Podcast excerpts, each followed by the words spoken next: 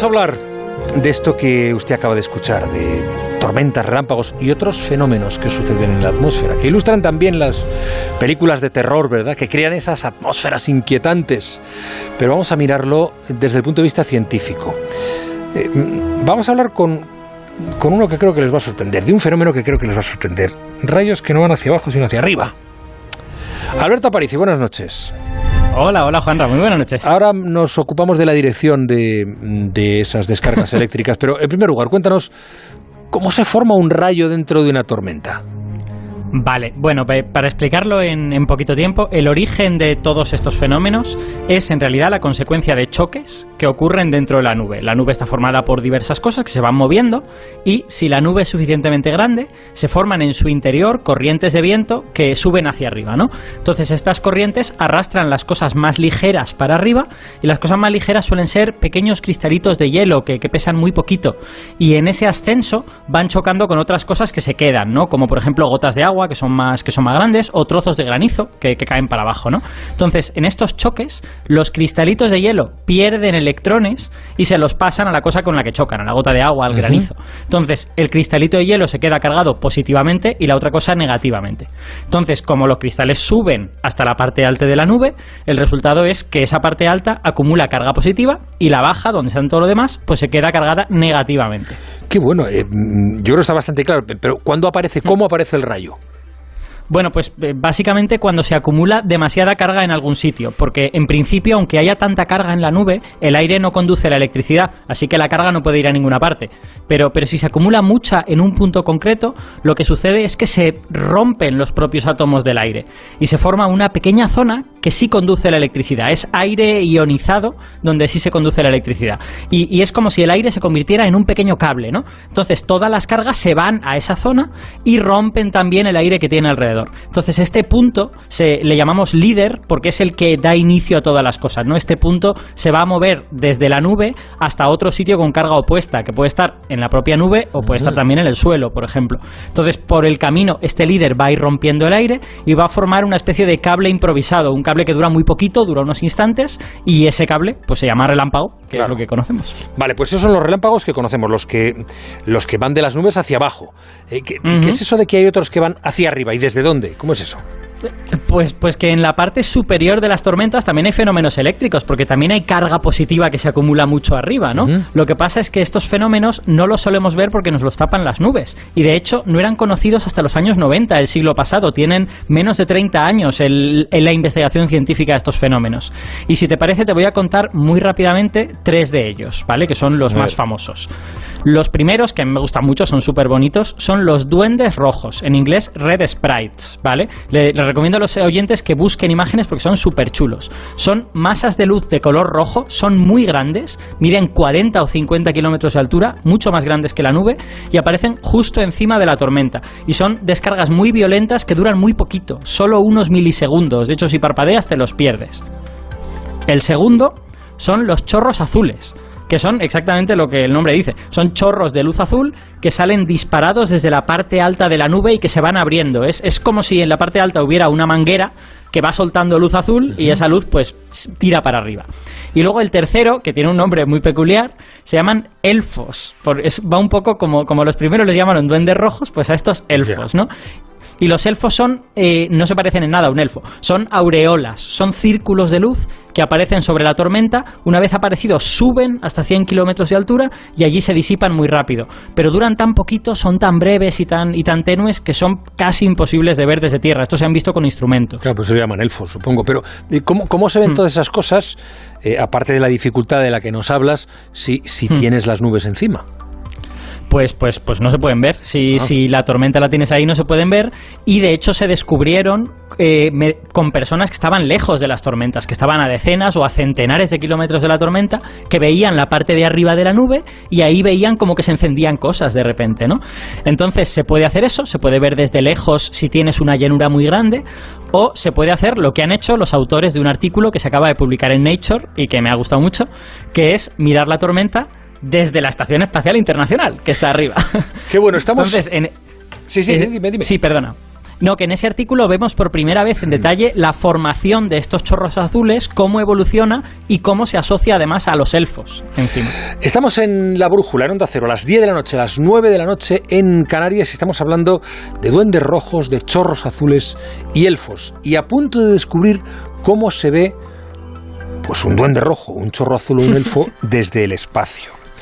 Está con nosotros uno de los líderes de esta investigación de la que nos estaba hablando hace un momentito, eh, Aparici, Alberto Aparici, y es Víctor Reglero, miembro del Laboratorio de Procesado de Imagen de la Universidad de Valencia. Eh, Víctor, buenas noches. Hola, buenas noches. A ver, ¿qué hay que hacer para, para poder observar desde la Estación Espacial Internacional y cómo se hace? Porque supongo que no ha sido, o sí, no lo sea, la estación, a la Estación Espacial.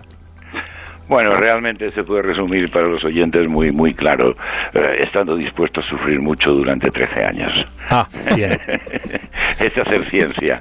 Eh, bueno, tienes que proponer una cosa, una instrumentación, eh, conseguir una financiación, que la Agencia Espacial Europea y la NASA te hagan caso, desarrollar esa instrumentación, probarla, hay fallos, al final acaba saliendo la cosa, hay que conseguir la financiación correspondiente, estamos hablando de 40 millones de euros luego lanzarlo ¿eh? y durante media hora pasarlo muy mal porque tus 13 años de trabajo se pueden ir al garete y ya cuando llega arriba y empieza a funcionar respiras. O sea, Eso es la investigación. Que durante, durante 13 años, Víctor, estáis pensando en la forma que vais a llegar y donde vais a llegar para poder observar los chorros azules, los elfos, todo eso, eh, de la mejor manera posible para eh, verlo, conocerlo, em, analizarlo y explicarlo. Bueno, estamos desarrollando la instrumentación. ¿eh? O sea, son todo cosas nuevas, cosas que nunca se han hecho antes, eso es lo importante, es el desarrollo tecnológico. Y una vez desarrollada esa instrumentación, cuando la tenemos arriba es cuando podemos empezar a hacer eh, las observaciones, que también es un padecimiento, porque el éxito a veces mata un poco, en el sentido de que la instrumentación espacial te funciona los sábados, funciona los domingos, funciona los días de fiesta, e, incluso el día de fin de año y de Navidad. Entonces luego se te salen los datos por las por la eh, por todos los lados. O sea que estás em, pasando la noche vieja no está mal tampoco, viendo los chorros azules.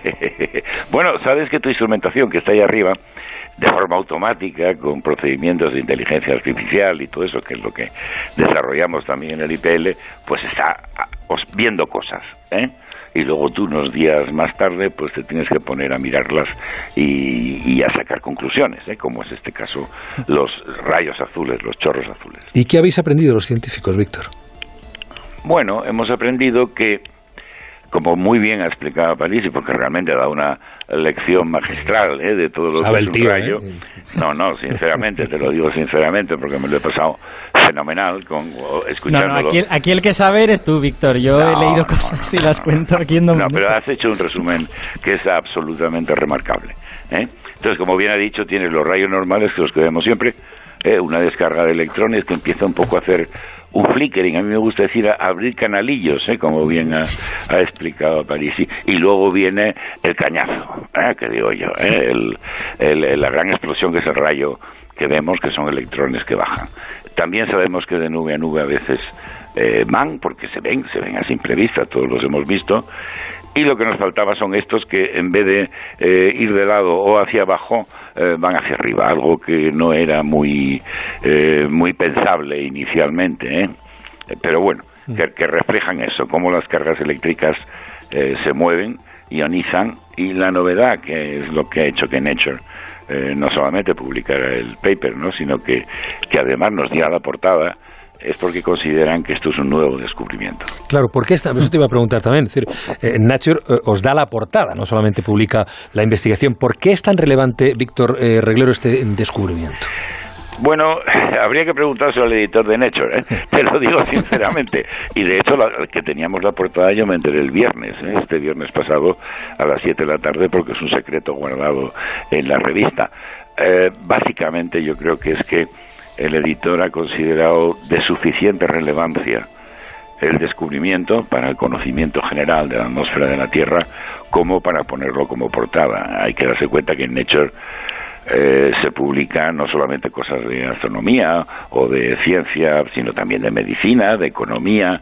Eh, hmm. por, por entenderlo muy bien, es como si tú lees una revista como Time, ¿eh? Posiblemente la primera revista del mundo, y, sale en la portada, y tú te preguntas, ¿quién sale en la portada de, Time? Pues evidentemente sale el presidente de Estados Unidos, el presidente de Rusia, eh, Rafa Nadal, en fin, los grandes nombres que están ahí. Y básicamente es porque hay una cosa que se llama el circuito eléctrico global, y yo creo que todos los oyentes lo entenderán perfectamente. Esas cargas eléctricas que nos comentaba Parisi, eh, unas cuantas de forma suave, suben hacia arriba a 100 kilómetros la ionosfera y luego bajan hacia abajo otra vez a la superficie.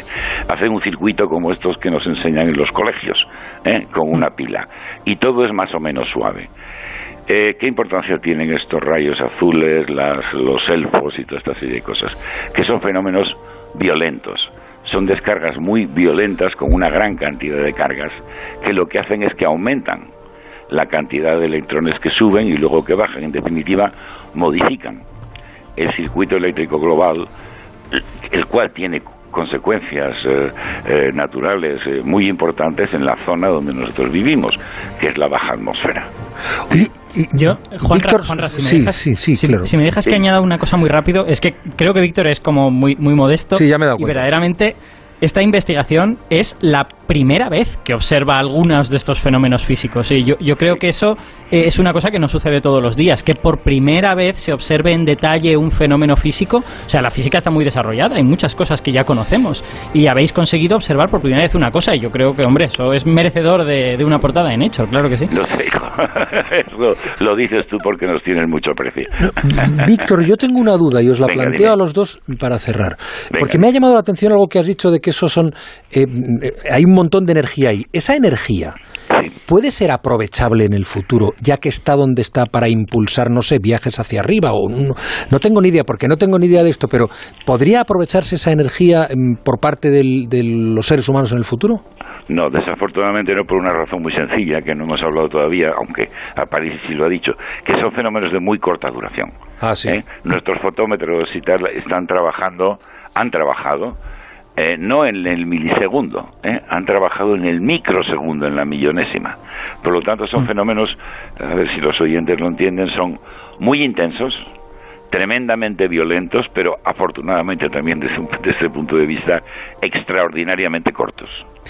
Víctor Reglero, miembro del Laboratorio de Proceso de Imagen de la Universidad de Valencia, eh, muchísimas gracias por estar con nosotros. Enhorabuena por el descubrimiento, por, por la portada de Nature, que yo también creo como Parisi que que seguramente sabes por qué está justificada, pero bueno, aquí. Por cierto, la Universidad de Valencia es uno de los ámbitos de investigación e innovación más relevantes que hay en España. ¿Cuántas veces hablamos de ello? Y yo además puedo decirlo porque conozco a, algunas de las personas, algunos de los proyectos que están, que están haciéndose allí, y no es por hacer publicidad, pero eh, desde el punto de vista científico y de la innovación es un auténtico, eh, un auténtico, iba a decir, hervidero de talento. Así que creo que volveremos a hablar de la Universidad de Valencia, ¿no, París, en algún momento? Sí, vamos, es, mi universidad, yo también aquí estoy sesgado, eh, yo desde luego he recibido una formación espectacular en esa universidad. Ah, no sabía que eras tú de ahí también, claro, eso lo explica todo. Víctor, muchísimas gracias. Gracias a vosotros. Un fuerte abrazo. a vuestra disposición cuando queráis. Eh, no, lo diga muchas veces que nos vamos a los elfos. Eh, Aparici, gracias, amigo. Cuídate mucho. Un abrazo, Juan. Hasta la semana que viene.